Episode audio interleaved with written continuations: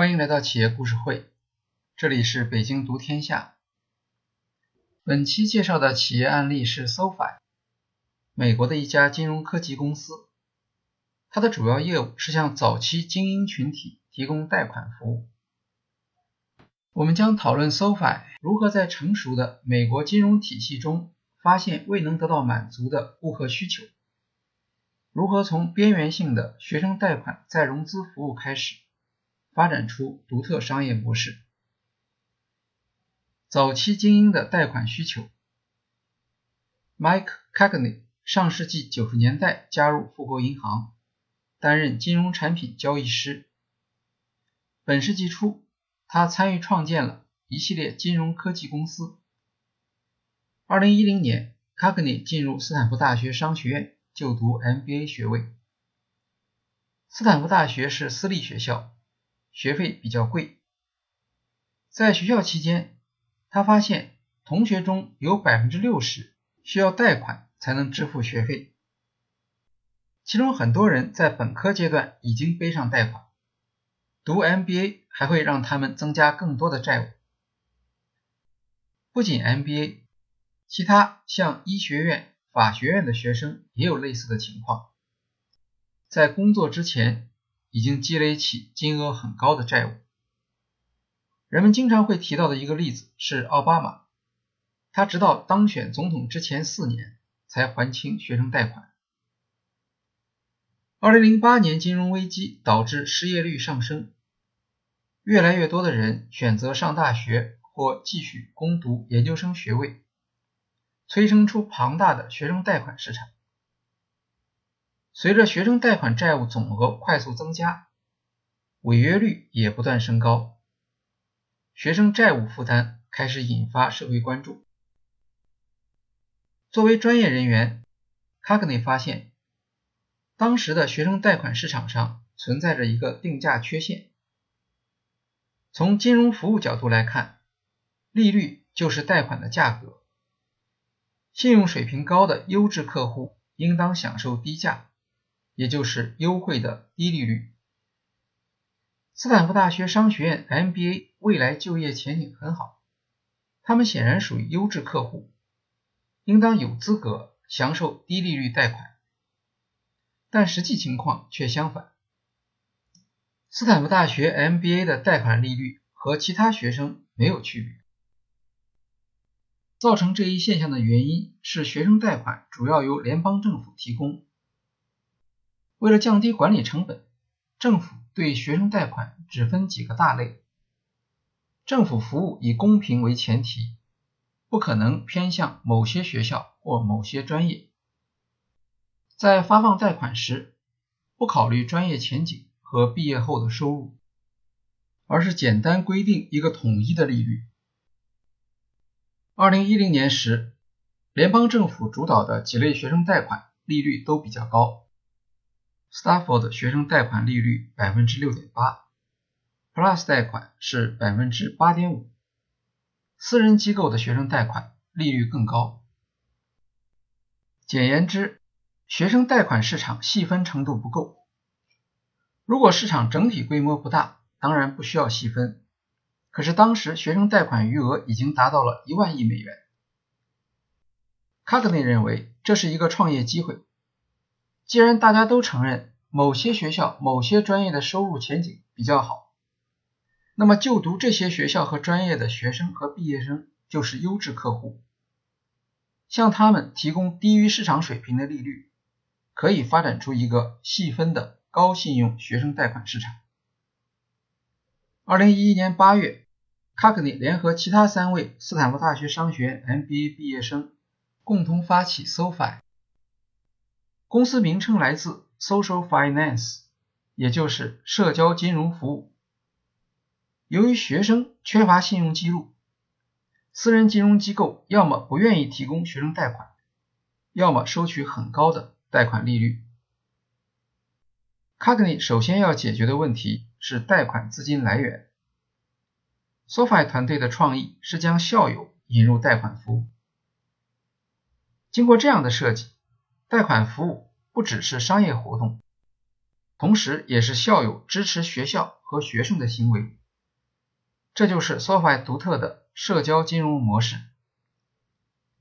他们向校友介绍商业计划，募集了两百万美元种子资金，在四十名校友和一百名学生之间建立起配对关系。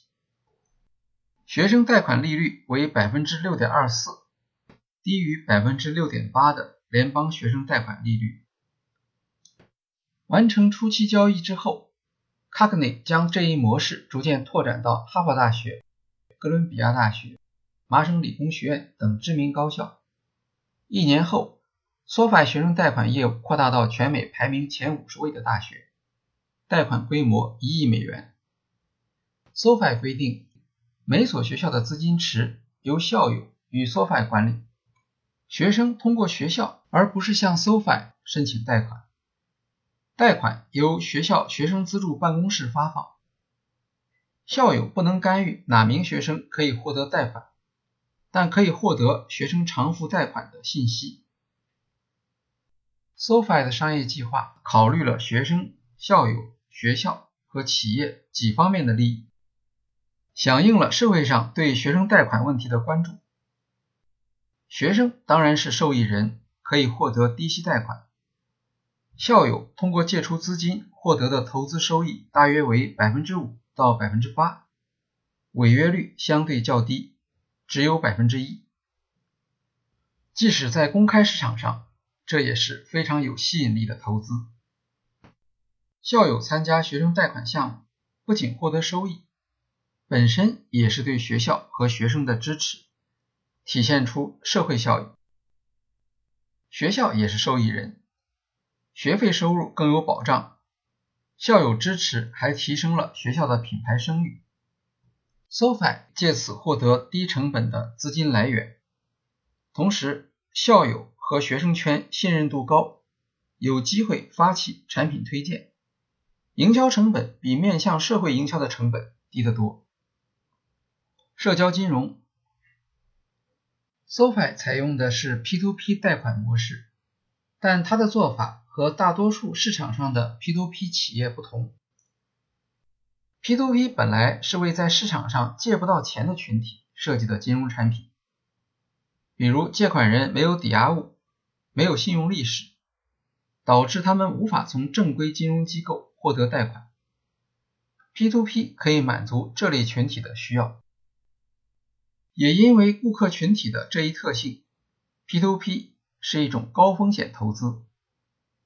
SoFi 成立时。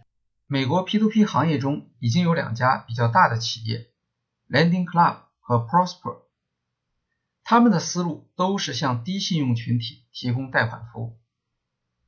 SoFi 采用了相反的路线，它只为高信用水平的早期精英人群服务，专注于未能得到充分满足的细分市场。卡格内说：“来我们这里借款的，也许现在不是有钱人。”但他起码以后会是有钱人。对于借款人，他的价值主张是低息；对于投资人，他的价值主张是早期精英群体，违约率低，并且通过社交网络来进一步控制违约率。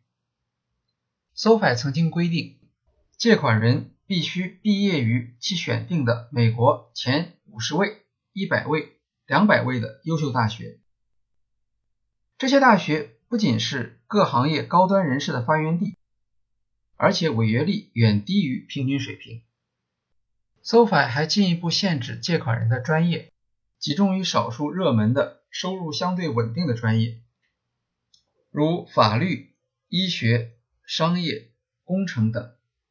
早期 SoFi 接受的本科专业只有八个，硕士专业十四个。这些有点奇怪甚至苛刻的规定，让 SoFi 在学校和学生中间获得了特殊的名声。挑学校、挑专业，目的只有一个：服务高信用群体，降低贷款违约风险。SoFi 关于名校生违约率低的看法，得到业务数据的支持。在前几年里，贷款违约一共只有两次。并且原因不是无法偿付，而是当事人身故。SoFi 贷款履约状态在社区内部是透明的。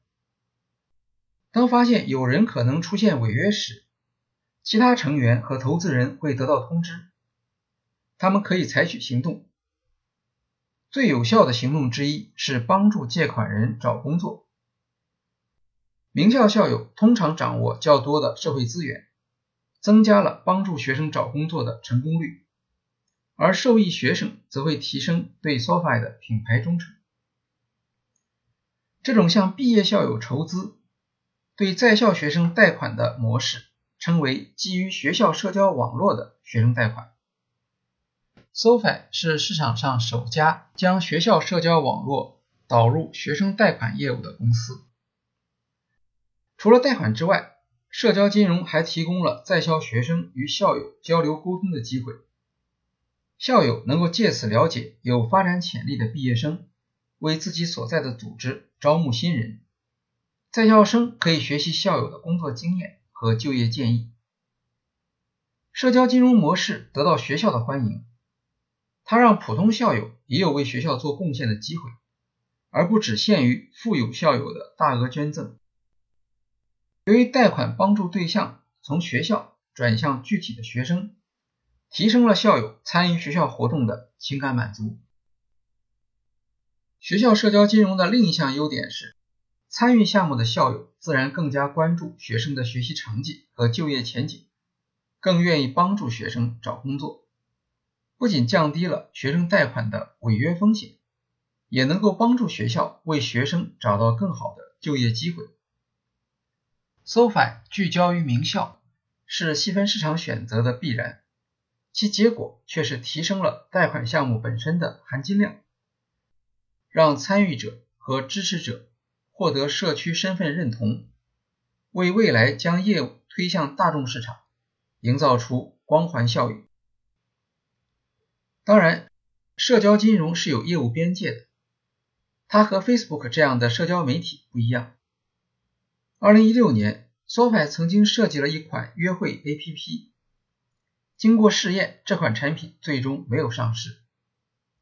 SoFi 团队由此了解了社交金融的边界，用户需要解决财务问题的方案，校友社交能够促进职业发展，受到欢迎，但约会社交与摆脱财务焦虑无关，因此不受欢迎。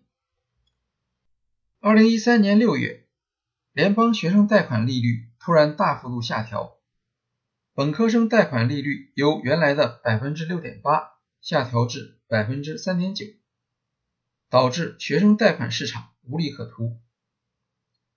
SoFi 的学生贷款业务无法维持，只能退出这一市场。好在二零一二年五月，SoFi 已经进入一个新的市场——贷款再融资业务。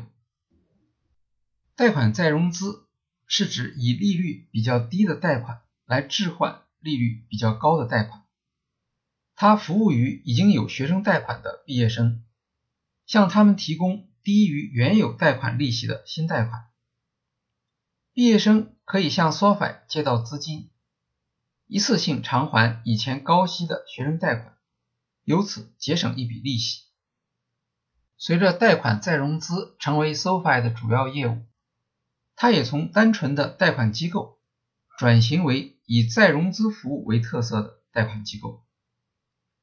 SoFi 沿用同样的社交金融模式经营再融资业务，挑选借款人以控制违约风险。人们也许会奇怪，为什么有那么多学生需要办理贷款再融资？除了高校入学率上升，这也和专业学位市场的增长有关。许多大学毕业生为了提高职场竞争力，选择继续读研。读研对专业选择的变化，在 SoFi 看来可能会影响他们的信用水平。比如，一名学生过去是历史专业，就业前景一般，信用水平低。大学毕业后，他决定转行攻读医学、法律或商学学位。这时，他的身份。就从过去的低信用客户变成了早期精英人士，符合获得低利率贷款的条件。读研往往意味着贷款增加，因为本科时的贷款很可能还没有还完。在这种情况下，学生会很积极的寻找再融资服务。我们将在下一期节目中介绍 SoFi 如何实现金融服务的同理心，如何获得低成本的可持续的资金来源。好，今天的企业故事会就介绍到这里，谢谢大家。